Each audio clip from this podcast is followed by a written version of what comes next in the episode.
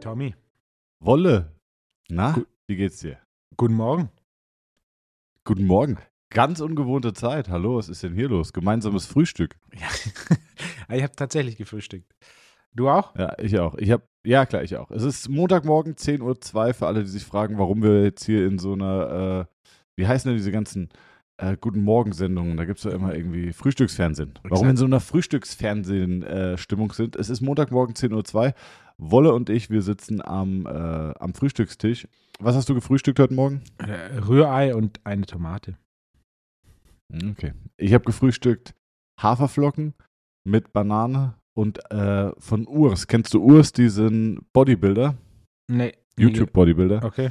Äh, der, der hat irgendwann mal gesagt, er, er macht immer einen Zimtteppich drauf. Und der macht wirklich, der bedeckt die gesamte Oberfläche mit Zimt. Und exakt genau das tue ich mittlerweile auch und finde es saugeil. okay.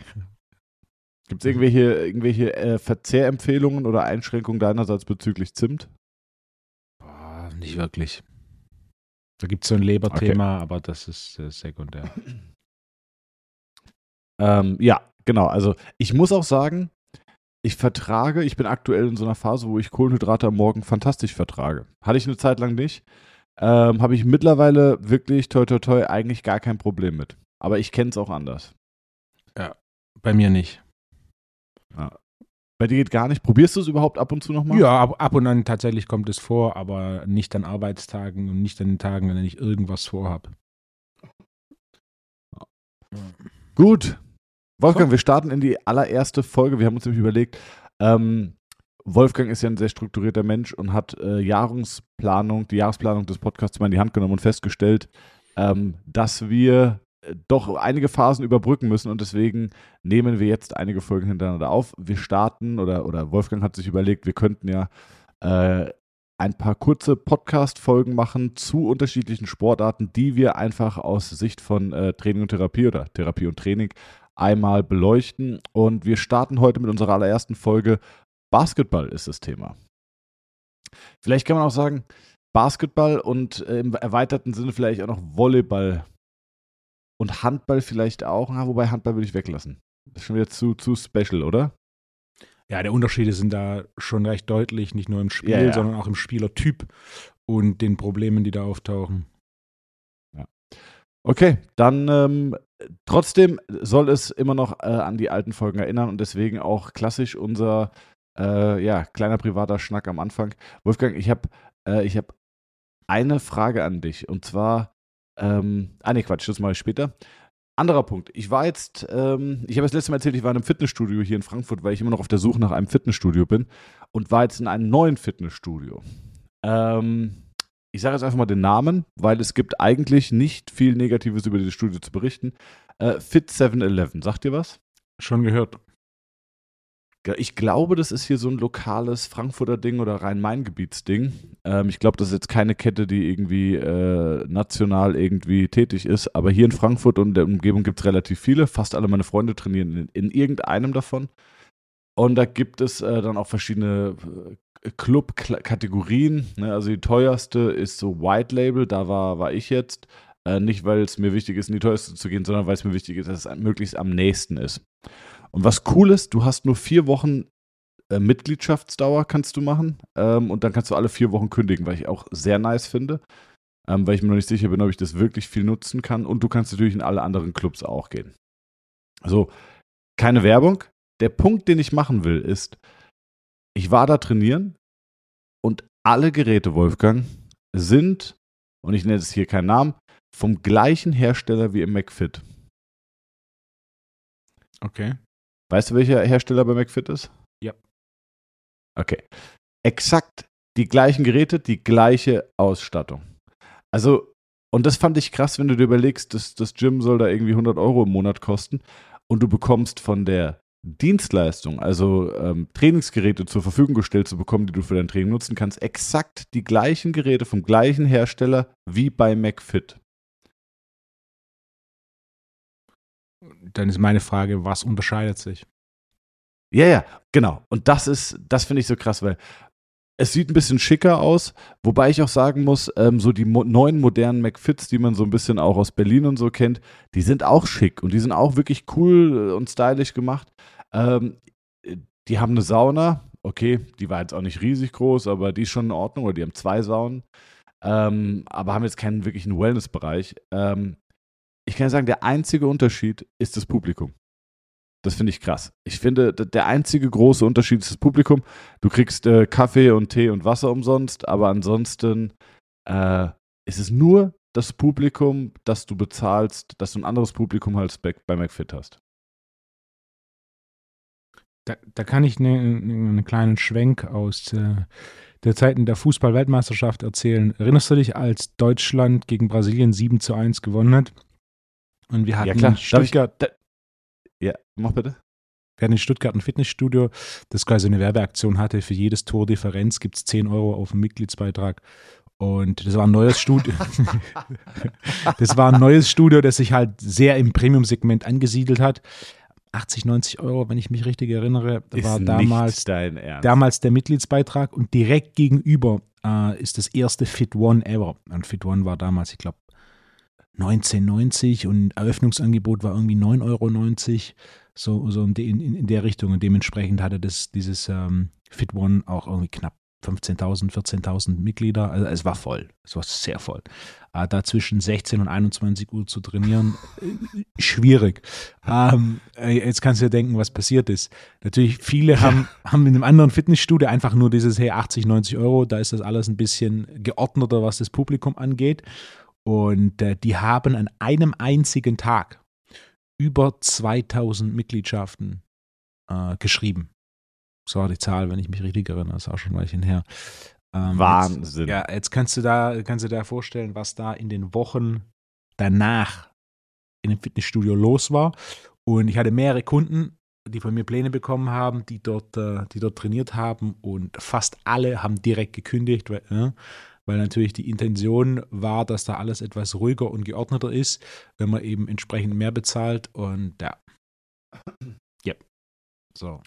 Ja, ja, also wie witzig, guck mal, das hat einfach zwei Fitnessstudios, haben, haben so schlecht davon partizipiert, ne? Natürlich das teure, weil es auf einmal ganz viele Verträge hat, die extrem günstig waren. Ähm, das und es kündigt eigentlich die Kernkundschaft. Ne? Ich meine, ist der Ruf einmal ruiniert, da wird ja keiner mehr einen Fuß reinsetzen. Ja. Und das günstige Fitnessstudio hat auch abgekotzt, weil 2000 Mitglieder abgewandert sind.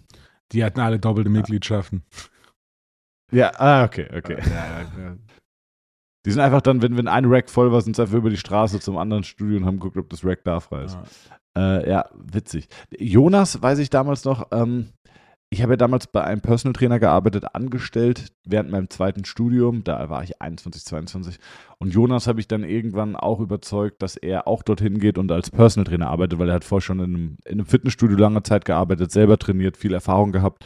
Und dann habe ich gemeint, komm, mach doch, mach's doch als, äh, als Personal Trainer. Und dann hat er das mit mir gemacht. Und ich weiß noch, während dem Spiel gegen Brasilien war er hatte er eine Stunde und er kam zur Halbzeit und da stand es irgendwie schon 4-1 oder 5-1. Und er kommt rein, er hat sich richtig beeilt, kommt rein und sieht 4-1 oder 5-1 und war am Kotzen, das weiß ich noch. das ist meine Erinnerung an dieses sensationelle Spiel. Liebe Grüße, Jonas. Ähm, irgendwas wollte ich noch sagen. Ah ja, genau. Das war auch witzig, da stand ich dann in der Umkleidekabine von dem, ey, Wolfgang, das war, das ist auch in einem Tower hier in Frankfurt, wo eigentlich nur Büros sind und ähm, entsprechend ist da an einem Wochenende eigentlich auch nicht viel los. Und dann, äh, da war an einem, was war das denn? Samstagmorgen um 10, 11 Uhr waren vielleicht 25 Trainierende da. Ist krass, oder? Das hört sich gut an. Ja, also da war wirklich einfach niemand. Naja, und dann waren aber so zwei, ähm, ja, so, so, so zwei zwei türkische Jungs, ähm, die standen da und es war ultra sweet. Die standen mit mir im Fit äh, in der Umkleidekabine. Und der eine sagt so: Ey, geil, guck mal, der ganze Boden hier ist total trocken. So, bei uns ist immer, ist immer der Boden komplett überflutet. Und dann sagt der andere so: Ja, Mann, äh, hier respektieren die Leute noch ihre Umwelt. Sie achten auf die Mitmenschen. Also wirklich so, es war, es war wie so ein schlecht gescriptete GZSZ-Teil, aber es war, die Jungs waren mega sweet und äh, ja, fand ich ganz, fand ich ganz, gut. Okay. Ja. Wolle, starten wir, oder? Basketball. Thema Basketball. Oh, jetzt ist auch wo? Basketball-WM. Geht jetzt auch los, ja. Äh, kann ich dir gar nicht sagen. Muss ich jetzt nachschauen. Hatte aber noch. USA spielt nur bei Olympia mit, richtig? Das heißt WM. Ich, nee, nee, ich glaube, die sind dabei. Genau, in China. Nee, das ist 2019. Äh, hier. Japan, Indonesien und Philippinen, genau. Das hört sich warm an um diese Jahreszeit. Doch, ich glaube, die ja, äh, 25. August bis 10. September. Und, und USA spielt mit Vollbesetzung mit. Na, oder? Die, nee. Ich glaube nicht mit, ich glaube nicht mit Vollbesetzung, aber mh, die haben auf jeden Fall ein Team gestellt. Ähm, warte mal, schaue ich auch nochmal. Wer ist da sonst noch relevant? Spanien, Serbien? Ja, ja, genau. Ja. Also diese Spieler spielen mit bei der EM. Banchero, Johnson, Kessler, Brunson, Ich kenne niemand. Egam, Jaron Jackson, Anthony Edwards, ich kenne auch niemanden. Therese Halliburton, Halliburton, Austin Ist das Reeves, NBA oder ist es äh, noch College? Okay. okay. Ja, ja. Ja. Krass, also ich bin mal gespannt. Ähm, Also so, starten wir. Wolfgang. Basketball. Wir haben uns überlegt, wir wollen so ein bisschen äh, äh, erzählen, welche, welche Profile gibt es, was ist das Anforderungsprofil der Sportart, was ist, äh, was sind Verletzungsmechanismen, welche Verletzungen kommen häufig vor und was sollte man im Athletiktraining ähm, vielleicht noch beachten. Exakt. Okay, das war die längste, die längste Podcast-Pause, die ich je gehört habe. Ähm, hast du Erfahrung mit, mit Basketball, Wolfgang? Hast du es mal gespielt? Hast du, äh, hast du Im Spieler Sportunterricht betreut? habe ich Basketball Welche Erfahrung gespielt. hast du zu Basketball? Oder Ja. was, was? Und wir hatten einen Korb zu Hause, den ich dann irgendwann so niedrig gehängt habe, dass ich danken konnte. Also das ist meine Expert. Ja, ähm, ah, okay. ich habe äh, einige Basketballspieler betreut. Äh, Fußball, äh, Basketball-Bundesliga. Ich war einmal eingeladen bei der U19-Weltmeisterschaft äh, von Team USA und habe da Basketballer behandelt. Ähm, ein guter Freund von mir arbeitet Beim Team USA? Okay, das ist ja sensationell. Warum hast du mir das noch nie erzählt? Erinnerst du dich noch, wer da Okafor. damals dabei war? An den erinnere ich mich noch, weil der irgendwann neben mir saß, dann habe ich mich mit ihm unterhalten und dann kam irgendwann raus, dass er 17 ist und ich war so leicht verstört. Also, Okafor spielt, glaube ich, auch jetzt NBA. Der war damals der war 2,10 Meter, 140 Kilo. Ähm, ja, ich denke tatsächlich, Okafor ist der Einzige, an den ich mich erinnere. Wahnsinn. Der ein Cousin von Jeray Grant war dabei und Jeray Grant, der hat nie NBA gespielt, aber den habe ich auch kennengelernt. Das ist der äh, Cousin oder Neffe von äh, Horace Grant. Und Horace Grant, Grant kennt man ja, wenn man in den 90ern Basketball verfolgt hat. Ein guter Freund von mir, so kam das auch alles zustande. Ein guter Freund von mir arbeitet Ja. seit äh, 15 Jahren College, fast 20 Jahre, College Basketball. Und damalige, der damalige Head Coach Ach des ja. Teams Florida, wo er gearbeitet hat, war Billy Donovan, der danach nach Oklahoma ging und der dann auch der U19 Head Coach wurde fürs National Team. Der, der Head Coach damals war dieser, irgendwas mit K, du weißt es wahrscheinlich. Ähm, na, und der wurde quasi dann U19 Head Coach und Billy hatte ich ein paar Mal getroffen, kennengelernt und dann war so, hey, wir bräuchten da jemand für, für die ähm, Fußball, äh, für die Basketball-Weltmeisterschaft U19 und dann kam so der Kontakt zustande und äh, dann kam ich so nach Prag dafür. Und der ist, äh, Ja, ist, immer noch. am mittlerweile nicht mehr. Er war Florida. davor, er war in Stanford, er war in Clemson, da war ich das erste Mal Clemson in ähm, South Carolina ist es, glaube ich, oder North Carolina, South Carolina, äh, zwei Stunden von Atlanta weg, äh, war in Stanford und dann ist er nach Florida, war sehr lange in Florida, knapp zehn Jahre und ist jetzt nach Miami gewechselt. Äh, das ist ja College Basketball ist immer so ein Thema mit diesen Head Coaches. Als Strength and Conditioning Coach bist du an dieses Head Coach Thema irgendwo ein bisschen gebunden. Und dann Billy Donovan hat einen relativ guten Run gehabt, haben auch Final Four äh, sind, sind sie gekommen. Und äh, dann hat Billy Donovan, der davor schon mal, das ist eine interessante Geschichte, der hatte davor schon mal NBA unterschrieben, hat dann aber so ein ungutes Gefühl dabei gehabt und ist dann zurückgetreten äh, von dem NBA-Job nach der ersten Woche Trainingscamp und ist zurück nach Florida. Und das hat dann auch alles geklappt. Und dann hieß es einfach so, hey, dann hat er gesagt, hey, als sorry und so weiter, aber ich gehe jetzt fünf Jahre auf jeden Fall nicht in die NBA. Und nachdem dann das College-Ding immer weiter lief, äh, kamen kam immer wieder Angebote und dann ist er nach Oklahoma gegangen. Kevin Durant war damals, spielt er noch? Keine Ahnung. War damals der Star in, äh, ja, in Oklahoma, was auch eine interessante Sache war. Der hatte regelmäßig Probleme mit seinem Fuß und der hatte ähm, dann irgendwann einen Stressbruch äh, in der Mitte vom Fuß. Und das war dann ein großes Thema und dann haben sie Tests gemacht mit so Druckplatten und was sie herausgefunden haben, der macht äh, im, in seinem Spiel immer so einen Schritt nach vorne, einen Schritt zurück und dann wirft er. Hm? Und dieser Schritt nach vorne, Schritt zurück, mhm. genau bei diesem Schritt nach vorne ähm, hat er genau auf diese Stelle am Fuß relativ hohen Druck, was dazu führt, dass er im Endeffekt diese Probleme hat mit dem Mittelfuß und ähm, den auch dementsprechend auch den Stressbruch hatte. Und dann war im Endeffekt die Ansage so, hey, den Move kannst du weiter machen, aber nicht, nicht mehr so häufig, ähm, um, um das Problem eben zu umgehen. Auf jeden Fall, äh, Preston heißt äh, mein Kollege und der sollte dann auch mit in die NBA, wollte aber nicht. Das ist für, für Strength and Conditioning so ein NBA-Job. Das liest sich vielleicht nett auf dem Lebenslauf, aber am Ende, er durfte in Florida sehr, sehr viel. Er war der, der eingeführt hat, dass man Supplements verwenden darf, was eigentlich, also was grundsätzlich nicht erlaubt ist, außer du weißt quasi nach, dass ein Mangel da ist. Das heißt, er hat zuerst durchbekommen, dass Labortests bei allen Spielern gemacht werden und damit konnte er nachweisen, dass es einzelne Defizite gibt. Und damit durfte er, war der erste ever im College Basketball, der mit Spielern Supplements verwendet hat. Und hat dann angefangen Supplements zu verwenden und ein paar andere Sachen, wo im Endeffekt, äh, ja, das hat niemand vorher gemacht, durfte niemand. Und wo, wo, in der NBA also wo, ja, wobei ich auch sagen muss, wenn in der NBA im Endeffekt ja, hätten sich zwölf Leute alle Aufgabengebiete geteilt, die er in Florida alleine betreuen und dementsprechend auch Entscheidungen treffen durfte. Und so war das für ihn. NBA war einfach so, mache ich irgendwann mal, wenn ich 50 okay. bin. Äh, aber jetzt, ich, ich, will noch was bewegen. In der NBA sind ne, halb politischen Job will ich nicht. Und dann ist er geblieben. Und ähm, neuer Headcoach kam, der natürlich aufgrund seinem Ruf dann ihn tatsächlich behalten hat, was auch sehr untypisch ist.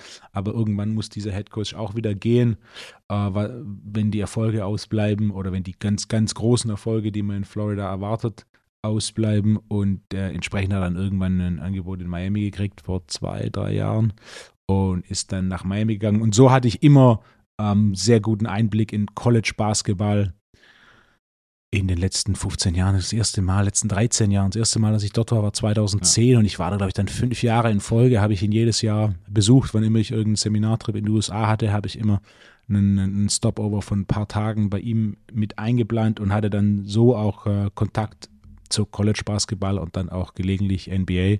Es gibt auch zwei NBA-Spieler.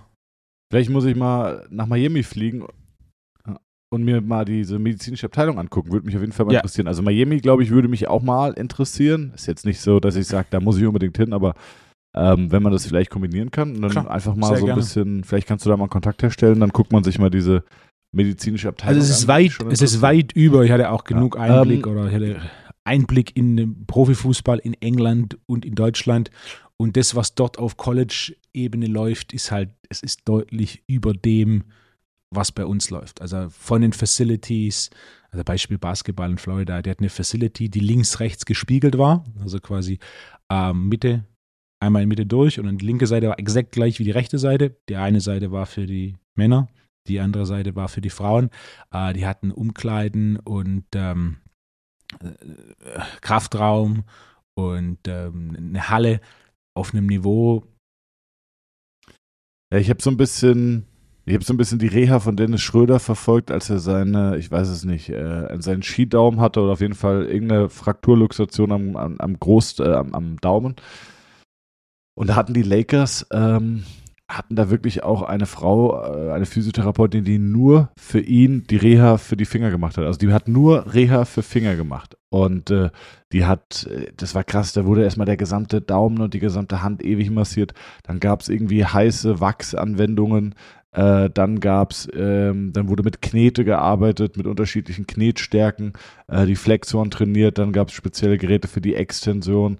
Ähm, also es war, war wirklich krass, da hatten die verschiedene Gewichtsbälle. Also das war, was die Reha angeht, sensationell. Also sensationell, was die, wenn man sagt, okay, das ist so ein kleines Gelenk, da kann man vielleicht jetzt gar nicht so viel machen. Die haben sehr viele Dinge getan und sehr viele Dinge, von denen ich auch gedacht habe, ich könnte mir gut vorstellen, weil ich jetzt keine Primärerfahrung habe, dass das einen sehr positiven Effekt auf die Regeneration, den Heilungsverlauf hat. Also großartig und äh, freue mich ja immer, äh, überall mal reinschauen zu dürfen, lernen zu dürfen und äh, das würde mich auf jeden Fall auch freuen.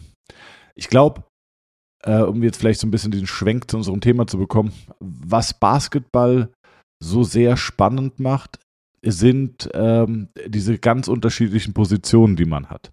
Also du hast von kleinen Spielern und mit klein, sage ich mal auf Profiniveau, 1,80, 1,85 bis zu großen Positionen, 2,10 Meter, 2,13 Meter, ähm, hast du alles. Und, und das, glaube ich, macht so spannend, weil das Anforderungsprofil von der Sportart an diese Position oder an diese Positionen sind komplett unterschiedlich und auch ähm, ja die Belastungen, die die Körper aushalten müssen. Ja, und äh, ich, ich glaube, das macht Basketball ganz spannend. Wenn wir mal reingehen, die, die kleinen Spieler, die Aufbauspieler, die sind extrem schnell, extrem agil, ähm, die springen, aber sie springen selten kerzengerade hoch. Ne, ist auch nochmal was anderes, sondern sie springen häufig eher mit einem Bein ab als mit zwei Beinen. Ähm, die springen auch mit zwei Beinen ab, aber mehr mit einem als mit zwei im Vergleich zum Beispiel zu einem Center, die unterm Korb stehen oder Forwards, die halt sehr häufig mit beiden Beinen abspringen und eher so, eine, so einen vertikalen Sprung nach oben haben als einen Sprung aus dem Lauf in Richtung Korb. Ähm, was, was man auch noch sich anschauen muss, ist zum Beispiel, kleine Spieler haben ein, arbeiten in einem deutlich spitzeren Kniewinkel, Sprunggelenkswinkel und Hüftwinkel wohingegen große Spieler häufig wenig äh, Beugung in der Hüfte, in, vor allem wenig Beugung in den Knien und in den Sprunggelenken haben. Das heißt, äh, große Spieler neigen zum Beispiel dazu, eher unbeweglich zu werden, ähm, weil sie einfach äh, ja nicht so tief reingehen müssen, weil sie in der Defense nicht so breitbeinig stehen, weil sie nicht so viel äh, Seitwärtsbewegungen nach rechts und links haben, ähm, sondern weil sie eher mit ihrem Körper, zwar auch in der tiefen Position, aber nicht ganz so tief wie die Aufbauspieler, äh, ihren Gegner verteidigen. Also ich finde, wenn man diesen Sport beleuchtet, gibt es schon sehr viele Angriffspunkte und Ansatzpunkte, wo man sagen kann, darauf sollte man achten, darauf müsste man achten. Ähm, vielleicht von deiner Seite aus erstmal, was sind so die ersten Ideen? Wie würdest du das Training für beide gestalten? Würdest du das Gleiche mit den Spielern tun? Würdest du was Unterschiedliches Basics first. Tun? Und ein großes Thema, das du hast, wenn jemand sehr groß ist, ist mal grundlegende Fähigkeiten der Mobilität. Also das heißt, vereinfacht gesagt, die tiefe Kniebeuge oder als Assessment die Überkopfkniebeuge mit einem Besenspiel. Und dann ist zum einen das Ziel, dass jemand tiefe Kniebeuge kann und für den Schultergürtel ist quasi mein Ziel, dass er durch so eine BWS-Extensionshierarchie läuft und am Ende den Modified Swords Press kann, sodass ich eine gewisse Grundlage habe an Sprunggelenksmobilität, Kniestabilität, Hüftmobilität und dann die Fähigkeit für Kraft und Mobilität im Schultergürtel.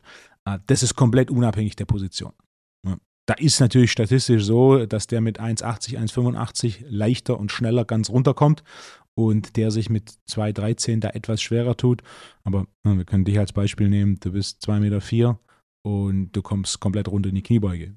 Ich habe Jungs gesehen mit über 200 im College, äh, mit, äh, mit über 2 Meter im College, die über 200 Kilo Kniebeugen gemacht haben, komplett runter.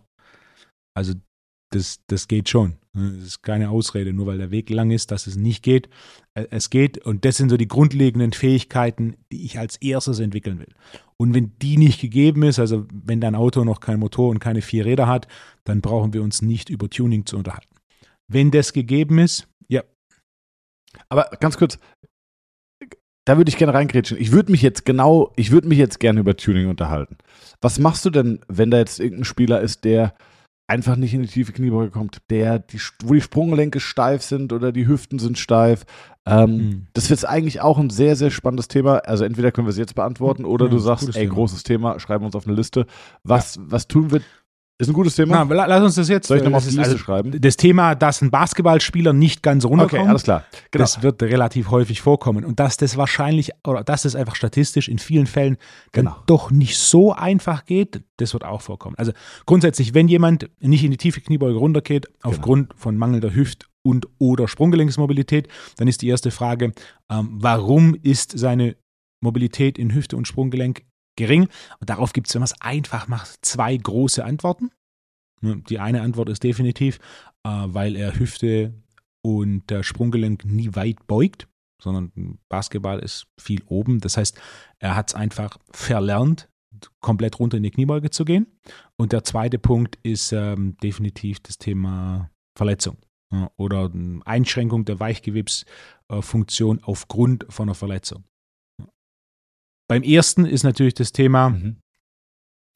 ähm, dass wir hier relativ, genau, dass wir relativ einfach hier, da werden ein, zwei Wochen, äh, ein, zwei Mal die Woche Krafttraining wahrscheinlich nicht ausreichen. Da muss man dann eben so Dinge einbauen, wie, dass er einfach fünf bis zehn Minuten am Tag in Summe, nicht am Stück, in der tiefen Hocke sitzt. Als, als einfaches Beispiel. Da geht noch ein bisschen mehr, aber das ist das einfache Beispiel. Du musst einfach mehr Zeit in dieser Position verbringen, dass dass dein Körper lernt, weil ja, wenn du 100%. einfach whatever, deine drei bis vier, fünf Stunden Basketball am Tag spielst und das tut man auf hohem Niveau, äh, dann ist es einfach sehr viel Belastung mit fast gestreckter Hüfte und ohne große ähm, Bewegung im Sprunggelenk. Das heißt, der Körper passt sich an an diese fast gestreckte Hüfte oder an Bewegung in der fast gestreckten Hüfte und mit kaum Bewegung im Sprunggelenk. Das heißt, wir müssen dem Körper quasi ein bisschen mitteilen, so, hey, wir brauchen diese Beweglichkeit im Sprunggelenk und in Mobilität. Dementsprechend muss es einfach häufiger gemacht werden. Ähm, für den Fall, dass hier irgendwo ähm, Weichgewebsrestriktionen sind und spezifisch Weichgewebe, denn wenn zum Beispiel jemand ein Sprunggelenk gebrochen hat und da tatsächlich Knochen auf Knochen ist und deswegen keine weitere Beugung im Sprunggelenk möglich ist, dann kommst du da weder mit Training noch mit Therapie großartig weit, sondern dann muss eben drumherum trainiert werden. Unter anderem zum Beispiel Genau, das der ist, also Punkt interessiert mich. Ja. Tag relativ simpel. Ähm, du machst Übungen, also Sprunggelenks, Wiederherstellung der Sprunggelenksmobilität läuft nicht, wenn das knöchern ist. Äh, zumindest nicht via Training und Therapie. Um, wenn man eine OP außen vor lässt. Das heißt, wir müssen einfach die Sprunggelenksmobilität außen vor lassen und müssen uns fokussieren auf Kniestabilität und auf Hüftmobilität. Und das ist relativ simpel durch die Erhöhung der Fersen. Also je nachdem, wie ähm, sehr die Sprunggelenksmobilität eingeschränkt ist, ist der einfachste Weg quasi Quad Squats zu machen, also so ein YP-Size Squatboard zu verwenden, wo die Fersen 15 cm erhöht sind. Dann kommst du trotzdem komplett runter in die Kniebeuge, ohne dass du die ausgezeichnete Sprunggelenksmobilität hast, die eigentlich notwendig ist, um ganz runter zu kommen in die Kniebeuge. Mhm.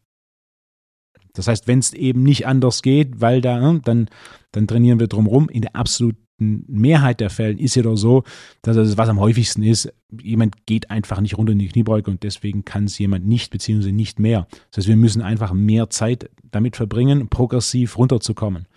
Und wenn man das progressiv angeht, also ich habe schon mehrere Fälle erlebt, so ich komme nicht runter, ich komme nicht runter, habe das probiert mit meinem Trainer und dann habe ich gesagt, okay, komm, Stange auf den Rücken und jetzt geh runter, kontrolliert ablassen, komm wieder hoch, versuche ein bisschen tiefer zu gehen, komm hoch, versuche ein bisschen tiefer zu gehen. Und dann mal nach und nach ein bisschen diese Tiefe gecoacht mit einem kontrollierten Ablassen und ein paar Zentimeter mehr Tiefe. Und auf einmal innerhalb von acht Wiederholungen in einem Satz ist es die tiefste Kniebeuge die jemand schafft. Also mit etwas spezifischem Coaching und einem kontrollierten ja, Ansatz und einem defensiven Gewicht, was hier ja sekundär ist, ist es für viele relativ schnell möglich, unter Oberschenkel horizontal zu kommen. Äh, es braucht eben einfach nur. Also ich, ich erzähle ja. auch, ich erzähle auch immer die Geschichte, wie, äh, wie ich meine Freundin kennengelernt habe, die unter anderem ja auch äh, deine Seminare besucht hat und Personal Trainerin in Frankfurt ist mit eigenem Gym und ähm, wie wir uns kennengelernt haben, da haben wir, sind wir in Anfangszeit auch regelmäßig trainieren gegangen und ich dachte, ich wäre ein geiler Typ, weil ich eine Kniebeuge mit 165 Kilo konnte. Aber ich kam überhaupt nicht runter. Also ich bin etwas unter 90 Grad gekommen und das war's dann. Ähm, und äh, dann hat sie mir Übungen gegeben und mittlerweile komme ich ganz entspannt nach unten, ohne Fersen zu erhöhen. Ähm, aber wie du sagst, das ist echt Zeit, die du einfach in dieser Position verbringen musst. Also ich habe, ich glaube, ich habe jeden Tag auf der Trainingsfläche, wenn ich Kunden hatte, mit denen ich Übungen gemacht habe, äh, in Summe würde ich sagen, zwischen 7 und 15 Minuten in der tiefen Hocke verbracht. Also wirklich, wirklich, wirklich viel Zeit. Und ähm, jetzt gerade erarbeite ich mir zum Beispiel ja. den Fersensitz. Ist auch lustig, weil ich dachte, ey, ich könnte jetzt, also tiefe Hocke kann ich, Fersensitz kann ich nicht, konnte ich glaube ich noch nie, äh, hole ich mir jetzt. Und ähm, das mache ich, indem ich so Yoga-Blöcke, also einen Yoga-Block ähm, parallel zu meinen Unterschenkeln auf dem Boden und den anderen quer wie so ein T quasi drauf.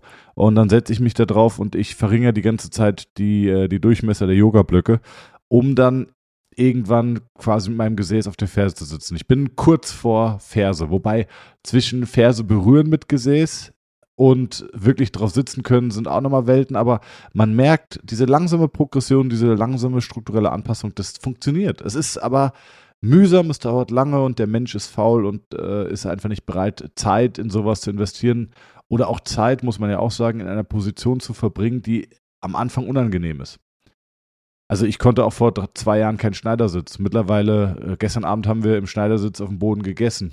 Ja, also das, äh, das funktioniert. Das ist einfach Gewöhnungs- und ich sage immer, das ist ähm, das, das Zurückgewinnen oder sich, sich wieder neue Bewegungen erarbeiten. Und das ist, ist unangenehm, weil du halt einfach in Range of Motions kommst, die dir erstmal nicht so gefallen. Das heißt nicht, dass du dich da rein quälen musst, sondern das heißt, du musst einen, ja, du, du, du näherst dich einer Position an mit einem ertragbaren Gefühl von Enge oder unangenehm. Ja, und ähm, wenn du da viel Zeit verbringst, wird es auf jeden Fall deutlich ja. besser.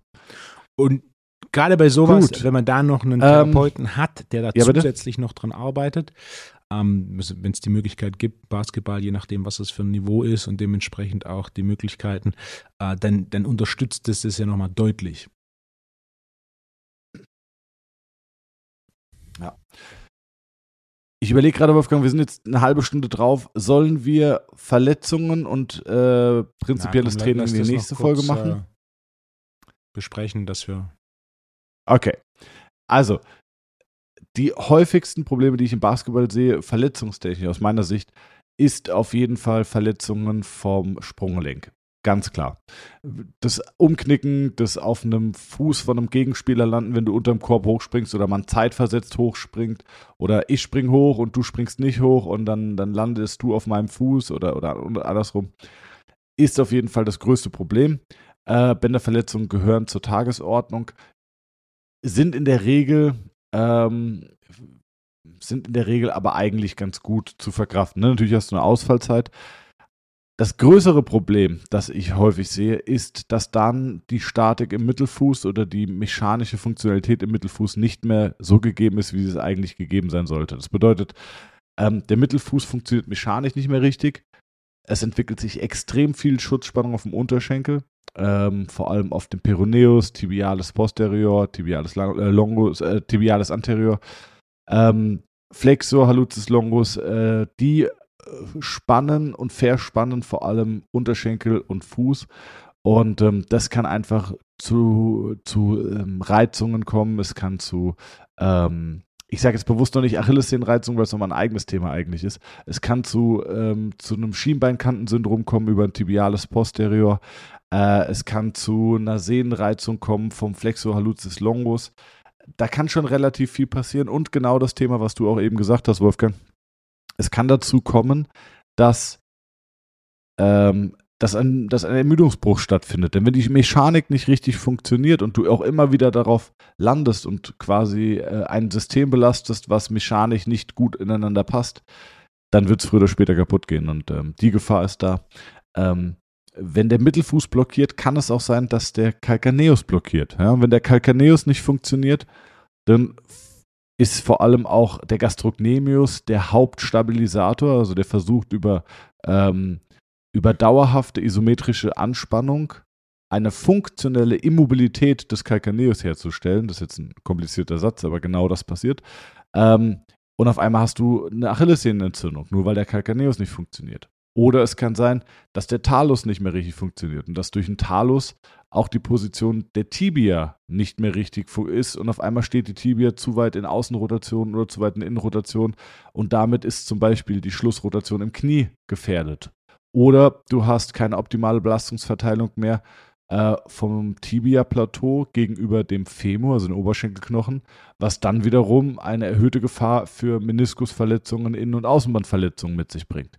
Also diese Probleme, die aufsteigend entstehen können, wenn unten am Fuß oder Unterschenkel was nicht funktioniert, das ist, glaube ich, die, äh, die größte Gefahr, die über längere Sicht passieren kann. Dass mal eine Bandverletzung passiert, okay, äh, mittlerweile gut behandelt, wenn jetzt nichts gerissen ist, selbst wenn was gerissen ist, sechs bis acht Wochen.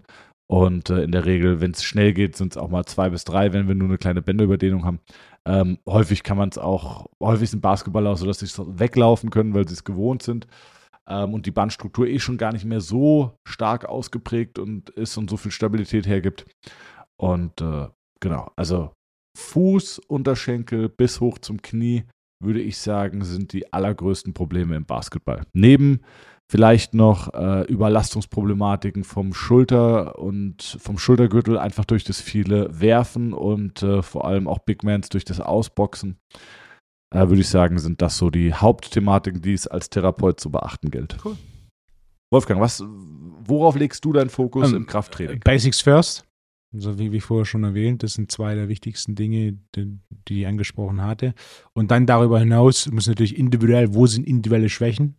Ähm, links, rechts als einfaches Beispiel. Es gibt drei Arten von Dysbalancen. Die, die grundsätzlich schlechteste Form der Dysbalancen ist eine Dysbalance zwischen links und rechts.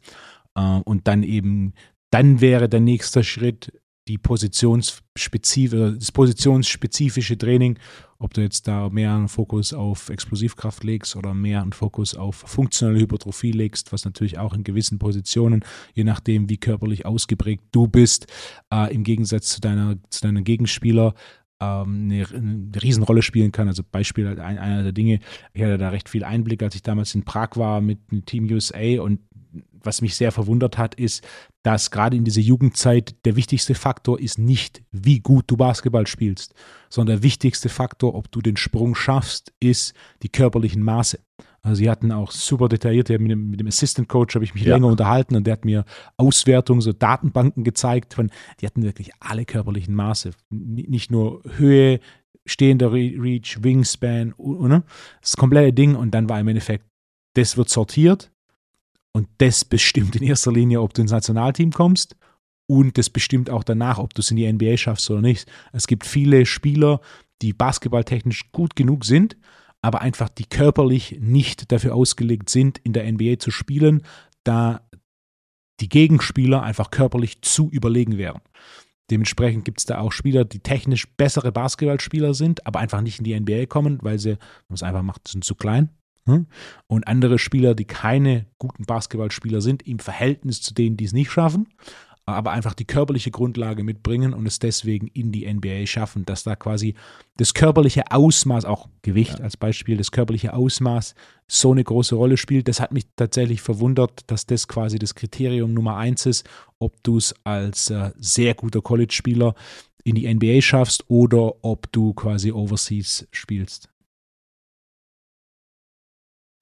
Ja, ich sage auch mal meinen ganzen jungen Fußballern, die ich irgendwo habe, die Jugendbundesliga spielen oder zweite Liga oder, oder auch vielleicht gerade in der ersten Bundesliga angekommen sind, äh, die frage ich immer, wer gewinnt die Champions League? Und dann gucken sie mich an, weil sie die Frage nicht verstehen. Und dann sage ich, der, der am wenigsten verletzt ist. Und es ist einfach so, vor allem auch in jungen Jahren. Ähm, also ich war zum Beispiel, ich hatte zwei Meniskusoperationen in den Jahren zwischen 15 und 18. Und das hat mich, die eine OP hat mich ein halbes Jahr rausgeworfen, die andere drei Viertel. So in dem einen halben Jahr habe ich mich nicht nur nicht entwickelt, sondern ich habe wahrscheinlich auch einen Schritt zurück gemacht, während die anderen einen Schritt vorgemacht haben. Das heißt, wir haben schon mal zwei Schritte Unterschied. Wenn das zweimal in deiner Karriere vorkommt, merkst du, dir fehlen vier Schritte. Und das nochmal aufzuholen, ist definitiv möglich. Aber es ist sehr schwer. Also da musst du schon mit sehr viel Talent gesegnet sein und einem riesigen Arbeitswillen, das danach wieder aufholen zu wollen. Ähm, deswegen, ja, der, der die wenigste Zeit verletzt ist, ist auf jeden Fall äh, einer der, ja, ist an der Grundvoraussetzung überhaupt funktionieren zu können. Ich würde sagen, das Ding, das Ding machen wir rund. Was fehlt? Wolfgang. Die Hamza fragt fehlt. Und da die nicht fehlen darf, kommt Okay. hier die Hamza fragt. Ja. Thomas, welches Land in Ja, Europa hat die meisten Einwohner? Ah. Welches Land in Europa hat die meisten Einwohner? Hinweis, es ist nicht Malta. Mm, Boah, ist das schwer. Und auch Ja. nicht der Vatikanstaat. Liechtenstein und. Luxemburg Ähm, gehören ebenfalls auf diese Liste. Ah, wobei, wobei, wenn die. Ja, ja. Boah, Kroatien hat 8 Millionen.